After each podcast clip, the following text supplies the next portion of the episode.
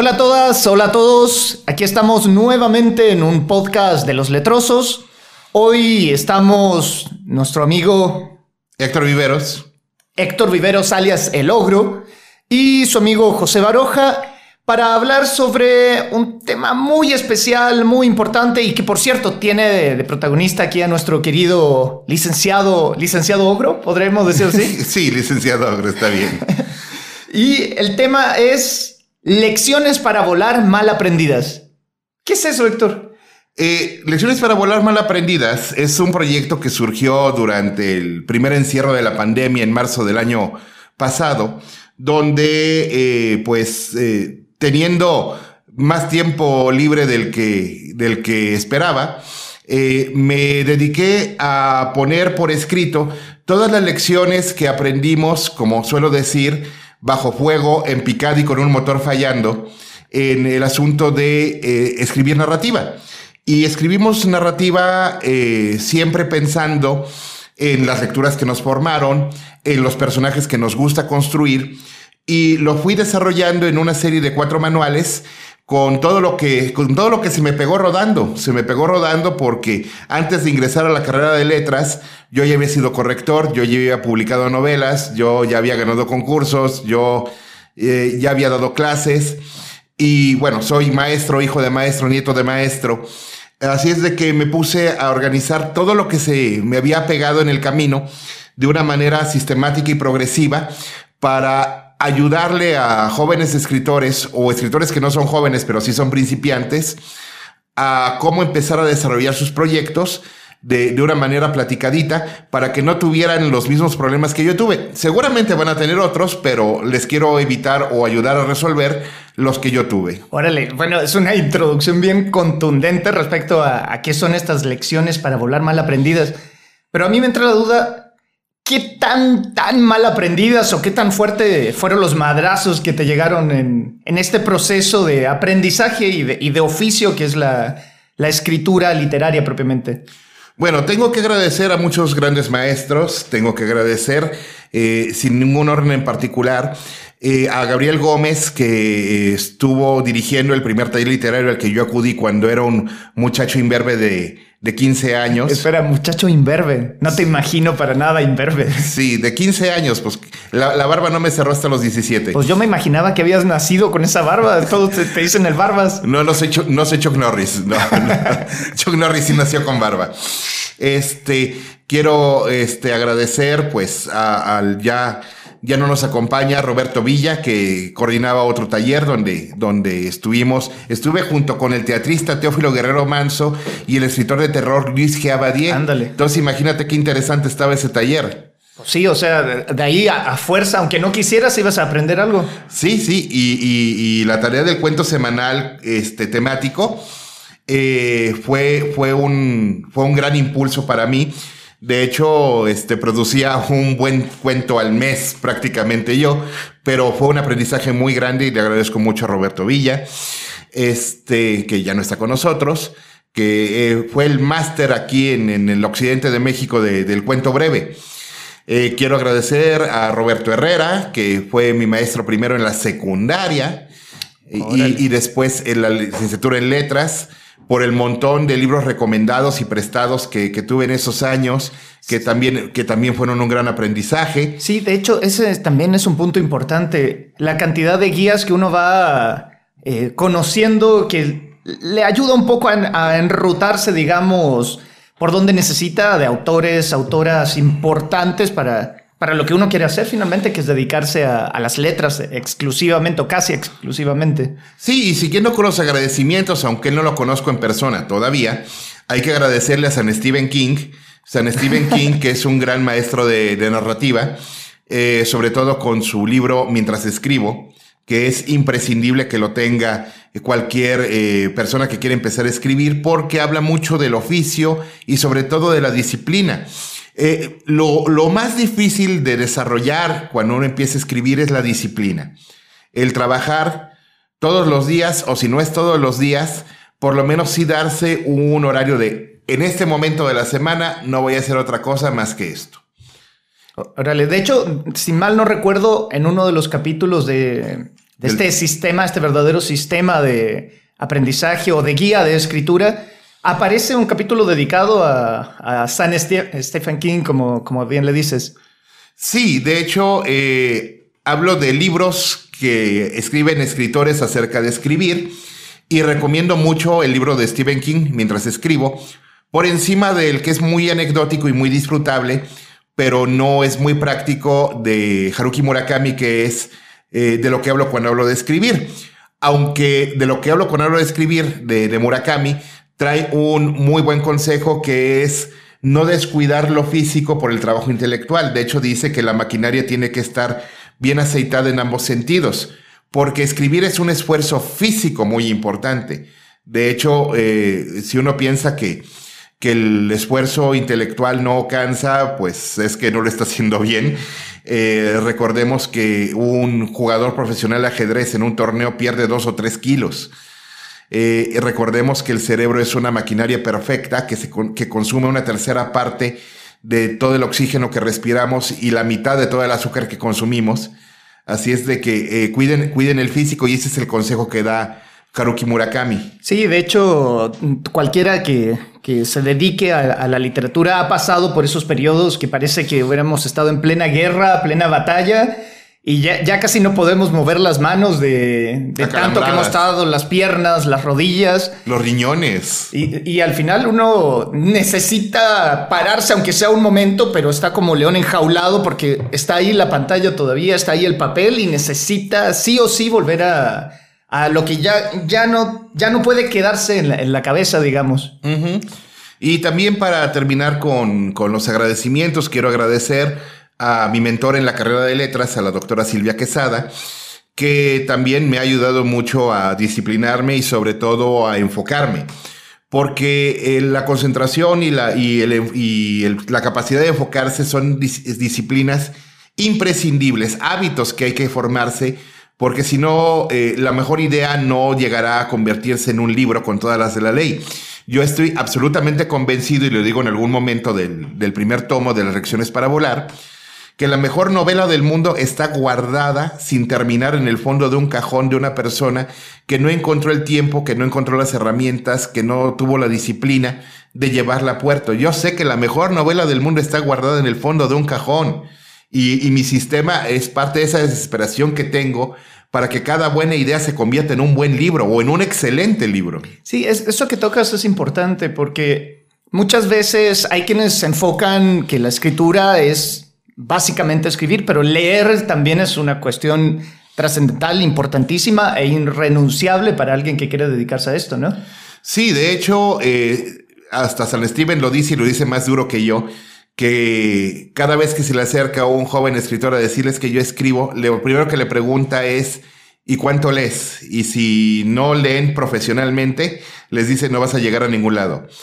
Eh, tan solo en la carrera de letras, si uno lo lleva de manera ordenada, debería leer seis libros por semana, 30 semanas al año durante 10 semestres, que hace una cuenta total de que en la carrera, en los 10 semestres de la carrera, debería leer cada estudiante 1800 libros. Sí, eso es cierto. Y la verdad, al final de, la carrera, uno siente el, el, peso, de toda esa. Como si lo estuviera cargando físicamente. Sí, y además, uno igual es un poco cabrón en ese sentido, porque después, como profesor, pero es un cabrón con sentido va y les pone el mismo peso a los estudiantes que, siguen. No, no, porque todavía no tiene la disciplina ni física ni mental para aventarse semejante cosa. Y la verdad es que seamos honestos, José, tú también eres licenciado en letras. Debimos haber leído 1800 libros. La verdad es que leímos apenas arribita de mil, ah, este, porque eh, la vida diaria es, es muy canija. Y tenemos la ventaja de que los libros que no leímos por lo menos los tenemos muy comentados y muy platicados. Sí, y se da muchas veces, además que uno tenía que estar leyendo adicional, por ejemplo, en el camión, casi colgando, pero uno iba con su libro y, y era, era, era un espectáculo para el resto ver cómo te sostenías con tomos enormes Bueno, y, pensando en eso, en el espectáculo, en el show, que era además aventarse como dos horas en camión para llegar a la universidad, porque tampoco uno era, digamos, de la élite. Que traía carros, sí. Eh, exacto. Me hubiera gustado, por ejemplo, tener libros que me explicaran precisamente estas cosas eh, acerca del arte de escribir, el arte propiamente, el oficio, que, fueran como estas lecciones para volar mal aprendidas, porque tienen la ventaja que donde están divididas también en tomos, pero son tomos cómodos y uno los puede portar a todos lados. Y además, eh, temáticamente también están bastante interesantes. De hecho, ¿podrías platicarnos un poco de qué trata cada uno? Sí, con mucho gusto. Eh, esto fue entendido en que si no lo puedes explicar en 20 mil palabras, eh, en realidad no conoces el tema. Este, hay libros de teoría literaria que son verdaderos ladrillos, pero que en realidad las partes útiles, la carnita, la carnita que te sirve, son 40 páginas. Entonces lo hice de una manera muy sintáctica en cuatro, en cuatro eh, partes. La primera parte son las cosas que debes saber antes de empezar a escribir. O sea, antes de empezar a escribir, te explico un poco cómo, cómo se arma un proyecto, cómo se presenta un proyecto, cómo se trabaja un editorial, cómo se participa en concursos, este, eh, cómo tienes que trabajar tus borradores. Eh, eso es antes de que te sientes a escribir, que lo tengas claro, para que cuando te sientes a escribir no tengas que aprenderlo igual que yo sobre la marcha y bajo fuego. Sí, y de hecho es una cuestión importante porque escuchando a Muro, muchos eh, chicos, chicas que quieren dedicarse a esto, tienen muchas dudas, pero también anda mucho mito recorriendo el camino sobre, sobre qué es publicar. Entonces eso soluciona muchos muchos líos al respecto sobre qué es el mundo editorial, por ejemplo, que es muy amplio y es muy variado hoy en día. ¿Y qué pasa con el segundo libro? Ah, el segundo es el libro más práctico de todos porque son los ejercicios, técnicas y consejos para escribir narrativa. En, los, eh, de hecho, este, viene salpicado todo el libro en negritas. Este consejo, aquí en esta parte que te estoy hablando de esto, te doy este consejo. Aquí en esta parte te propongo este, este ejercicio. Y para escribir te propongo esta técnica. De hecho, está muy, a mí me satisface mucho eh, la, la, tipología que hago de los arquetipos del héroe clásico, el héroe trágico y el antihéroe, porque si no tienes claro qué tipo de personaje es el que estás proponiendo, si no tienes bien claro qué es lo que puede hacer y lo que no puede hacer, y qué es lo que pudiendo hacer decidiría hacer o no hacer, entonces tu personaje no va a conectar con el lector. Este, también hago un capítulo sobre cómo presentar a tu personaje al público. Eh, y bueno, lo primero son los, los personajes y después son los escenarios. Y los escenarios te hacen la mitad del trabajo si sabes manejarlos. Y luego está el asunto, que ya tengo el personaje, ya tengo el escenario.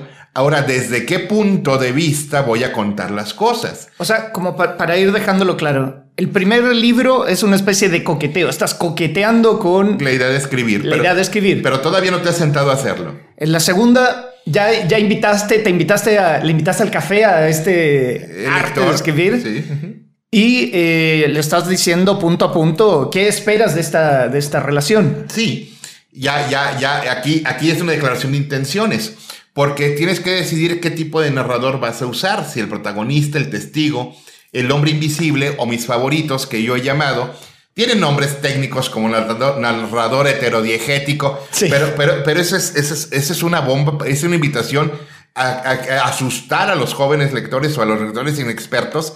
Y es que el punto de vista heterodiegético, no, no, no. Aquí yo los llamo el narrador, Dios en el cielo y diablo en el infierno.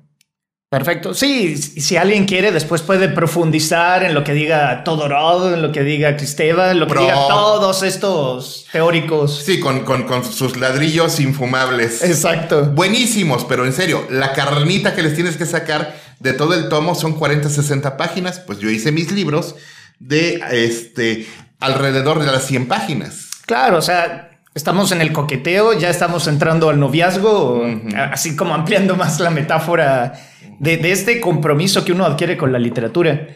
Y oye, ¿qué pasa con los, ah, los autores, las autoras que has leído en, tu carrera, en tu, en tu vida personal? ¿Aparecen en los manuales? Sí, definitivamente. Yo, les, yo le rindo homenaje a los más grandes maestros que he tenido. Herman Melville, por ejemplo. Este, a Salinger con su Guardián entre el Centeno.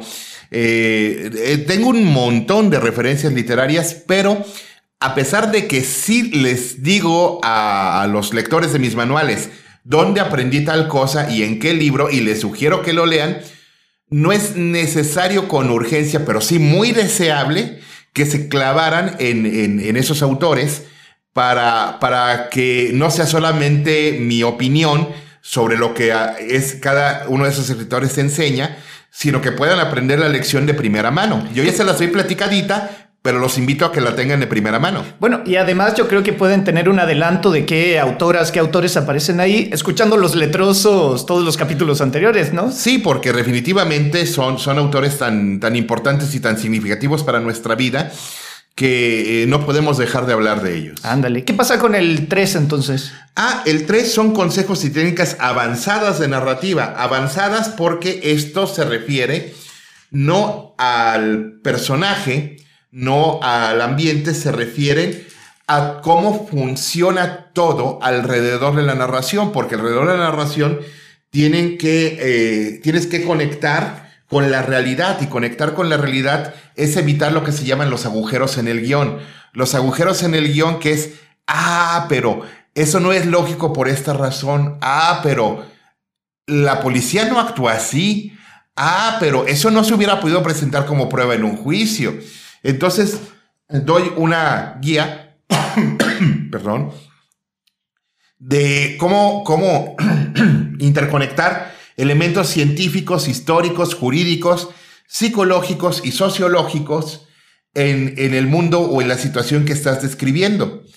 Porque si no, si no explicas o no tomas en cuenta esos detalles, tu, historia se cae abajo. Es como ver las películas de Rápido y Furioso, que uno paga por ver cómo un, un automóvil va de un edificio a otro, 40 metros de distancia, a 120 metros de altura. Uno paga para ver eso. Pero si uno le echa cabeza a, echarle los números a, matemáticas a la física, se da cuenta de que eso es una colgada inverosímil. Pues está bien, si tu producto es como rápido y furioso, no hay ningún problema, la gente paga por ver eso. Pero si tu producto eh, cultural, porque el libro es un producto cultural, quiere ser congruente, tienes que tomar en cuenta todos estos elementos. Sí, ahí entra toda la honestidad acerca de lo que estás escribiendo y por ende aterrizar todo. Y bueno, y el Lecciones para volar 4, que ahí ya estamos comprometidos, estamos dentro del matrimonio, digamos, y estamos experimentando. No, aquí, aquí, esta es la noche de bodas. Ah, Chingón. Esta es la noche de bodas porque te vas a casar, vas a casar tu proyecto y quizás tu carrera con un género literario. Tu proyecto tiene que estar enclavado para poder ser vendido, comercializado, para que el público sepa qué esperar de él y lo esté esperando con ansia. Tienes que casarte con un género y aquí doy las claves de cómo, cómo se arma un libro de fantasía en cuatro pasos. Ciencia ficción inalámbrica es el nombre de otro capítulo. ¿Qué nos da miedo del terror? Es el tercero. Novela histórica, ¿qué tanto hay que acercarse a la verdad? Donde doy todas las fuentes que pueden servirle a un joven escritor para hacer un trabajo de novela o cuento histórico bien fundamentado. De hecho, hasta me regañaron porque dicen, se las estás poniendo muy fácil. Pues de eso se trata. Luego está Géneros Negros, Pólvora, Sangre y Sexo, donde hago la diferencia entre la novela policíaca, la detectivesca y la criminal. Luego eh, la novela romántica, de hecho están en orden progresivo de dificultad porque cada una requiere de más reglas que la anterior. La novela romántica, aunque no lo crean, es la que tiene más reglas de todas y está entre lo cursi y lo francamente tóxico. Ándale. De hecho, las romanovelas eh, que han tenido más éxito últimamente en la industria eh, ponen relaciones de una toxicidad, pero, pero Chernobyl. Sí, de hecho me tocó justo uno de los podcasts a propósito de eso y estaba aquí con, mi esposa, con, con, Leida Mariscal, es que también escritora, conversando acerca de eso, que la toxicidad la dejamos para precisamente lo literario, porque lo literario funciona... De maravilla. De maravilla. Pero en la vida no. Pues bien, nuestro querido licenciado ogro Héctor Viveros, eh, Amigas, amigos, estos manuales los pueden encontrar en audacialibrería.mercadoshop.com en nuestras fanpages de, de Facebook, de Instagram. Y pues yo creo que para cerrar la invitación tienes que hacerla tú. Sí, definitivamente eh, los invito a que eh, se acerquen estos manuales. Realmente es un sistema probado, eh, lo he probado con muchos hijos literarios que tengo por ahí. Este, lo he probado dando clases, lo he probado rodando un montón. también hay que decir que el tomo 5 ya está escrito, que son los libros testimoniales empresariales y de desarrollo humano que están en el horno ahorita los tomos del 6 al 9, que son los que van a tratar de la poesía, y que ese es un proyecto que sigue creciendo, se va a constituir en un, en un curso que se va a llevar de manera presencial, le estaremos avisando en la fanpage cuándo y dónde. Y bueno, se nos pegaron muchas cosas en el camino y se trata de hacer esto práctico, práctico completamente, porque asusta, asusta eh, meterse sin una guía al mundo de la literatura porque pues es impresionante. Uno ve el tamaño de la industria editorial, uno se mete a la feria del libro, uno ve a los grandes monstruos de la literatura y realmente piensan, yo no soy capaz. No, sí eres capaz, sí puedes hacerlo. Lo, que lo, más importante es que tengas el interés y que tengas una buena idea. Si tienes el interés y una buena idea, aquí están los manuales con las lecciones prácticas para que tu idea se convierta en un libro. Y bueno, están todas, todos invitados a buscar más información en nuestras páginas en Facebook, en Instagram, en audacia.lat. Y, y nada, nos despedimos por, por hoy. Somos sus amigos los letrosos. Héctor Viveros. Y José Baroja. Hoy aquí desde las instalaciones de Audacia Editorial. Muy buena vida a todos.